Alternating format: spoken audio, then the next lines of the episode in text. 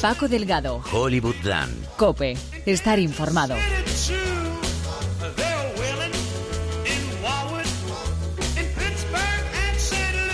Hola muchachada, ¿qué tal? Bienvenidos de vuelta a Hollywoodland. Volvemos a escucharnos después de esta Semana Santa que nos ha servido a todos para reflexionar. Algunos hemos reflexionado, otros se han, han descansado, otros han pasado tiempo con la familia de parranda y otros, como Cory Feldman, le han apuñalado. Pero no se crean que Hollywoodland va a dar un vuelco hacia las páginas de sucesos, si no lo había dado ya con el tema de los abusos sexuales. No. Nos adentramos en la zona misteriosa para repasar uno de los incidentes más raros de los últimos años en Hollywood, desde el bocado en la cara a Beyoncé, que también fue a principios de semana. Por cierto, en fin, que también ha habido cine esta semana, no se preocupen, vamos a estrenar un espacio dedicado a las noticias estrictamente del cine comiquero. Eso y cine de terror. Hablaremos de Stephen King porque no para el flujo. Estamos hablando probablemente de una de las fuentes de adaptación más ricas en la actualidad, si no la que más. Ahí ahí está con la Marvel. Y como sé que os gusta el maestro del terror y queréis saber de qué libro irá la próxima película, meto primera y arranca ya Hollywoodland.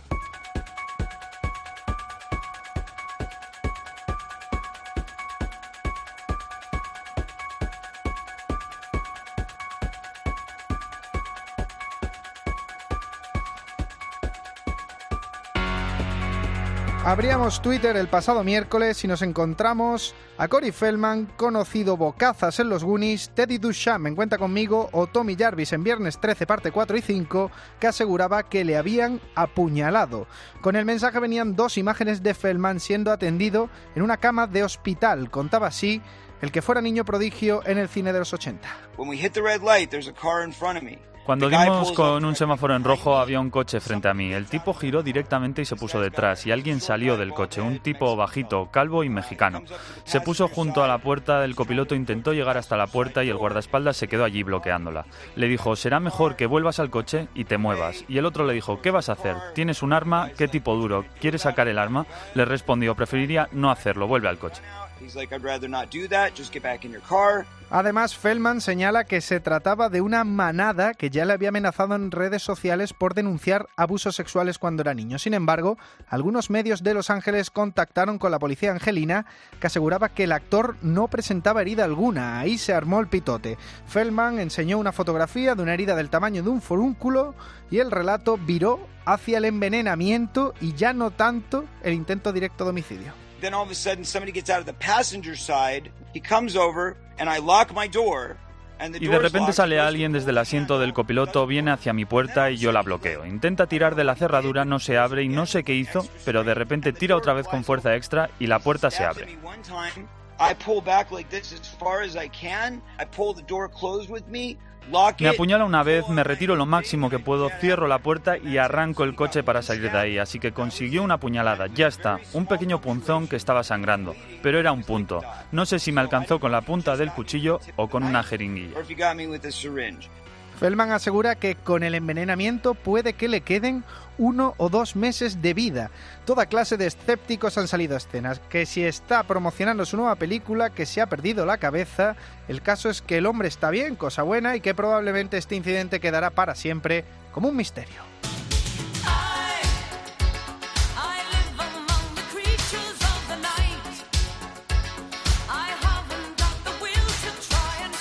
¿Saben cuántas adaptaciones hubo de Stephen King en 2017? Ya se lo digo yo, siete. En un año. ¿Y cuántas van a estrenarse en los próximos dos años? Al menos cuatro. Toda una fiebre a la que ya podemos sumar una más. La novela de invasión espacial Los Tominokers, que ya tuvo una adaptación a televisión en 1993. Anoche, ya tarde, los Tominokers llaman a la puerta. Tengo que salir. No sé si puedo, porque el Tominoker me da mucho miedo. Stephen King. Los Dominokers.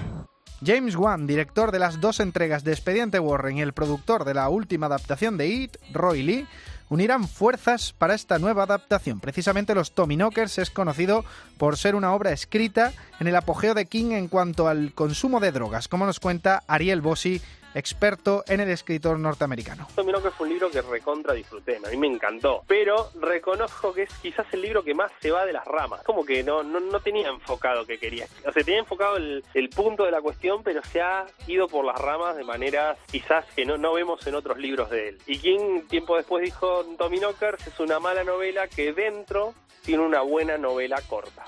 Todavía se desconoce qué productora se encargará de desarrollar la adaptación, pero si vemos los antecedentes, lo más probable es que recaiga de nuevo en New Line Cinema y Warner.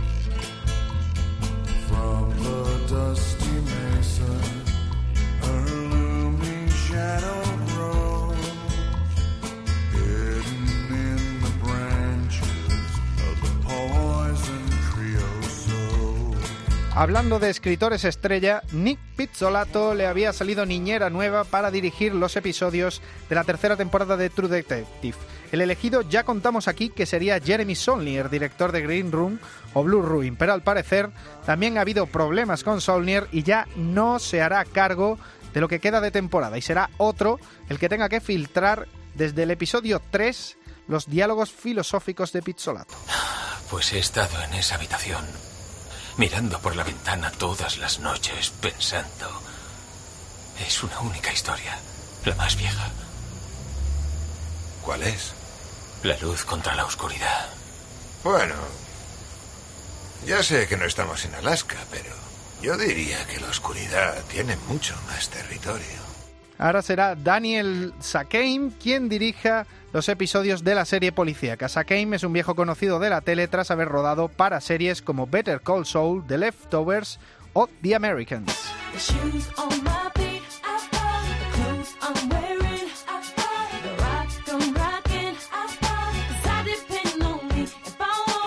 Cameron Díaz, ¿os acordáis de ella?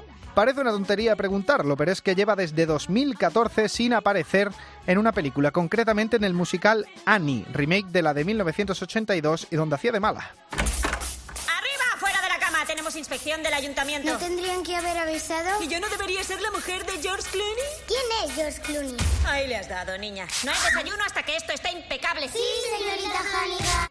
Pues para el que crea que todavía sigue en el mercado, la actriz Selma Blair, compañera de Díaz en La cosa más dulce, o como también se le conoce la cinta donde aparece la canción No, no puede caber aquí, ha anunciado que el ángel de Charlie está retirada. No se trata de juguetear, ¿vale? Se trata de tu supervivencia. Mira, no puedes lanzarte a la aventura en un plan tan abierto y vulnerable porque solo conseguirás que te machaquen.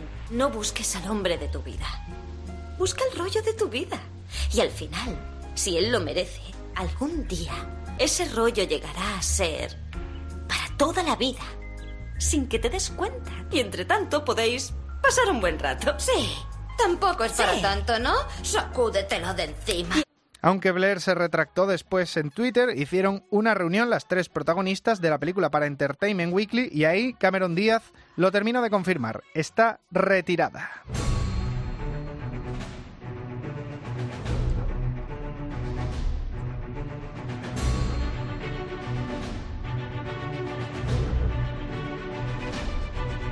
En esta última sección dedicada a las, capas, a las capas de superhéroe y a los cómics, vamos a repasar lo último en fichajes de Marvel y DC. Matt Damon ha rechazado el papel del villano principal de la secuela de Spider-Man Homecoming. Parece que la jugada de Michael Keaton solo pasa una vez o que directamente la mala experiencia de Ben Affleck, amigo de Damon, ha sido suficiente.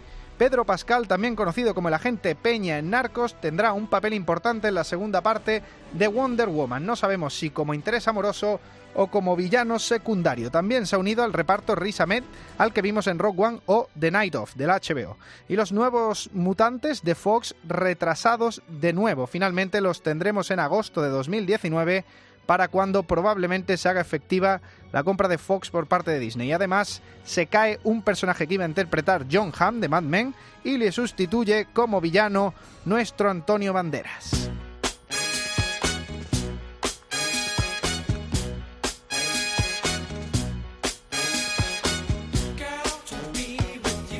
Y con las capas damos punto y final a esta vuelta de Hollywoodland tras la Semana Santa. Antes de irnos, lamentar la muerte de Steven Bocco, creador de Canción Triste de Blue Street.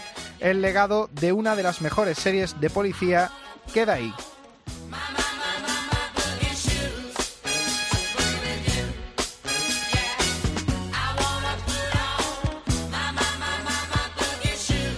Lo dicho, nos vamos no sin antes recordar que podéis escuchar todos los programas en cope.es y en las plataformas iVoox y iTunes. Les ha hablado Paco Delgado, nos volveremos a escuchar este jueves con el especial de cine y videojuegos de Cope y Acción. Que tengan buena semana.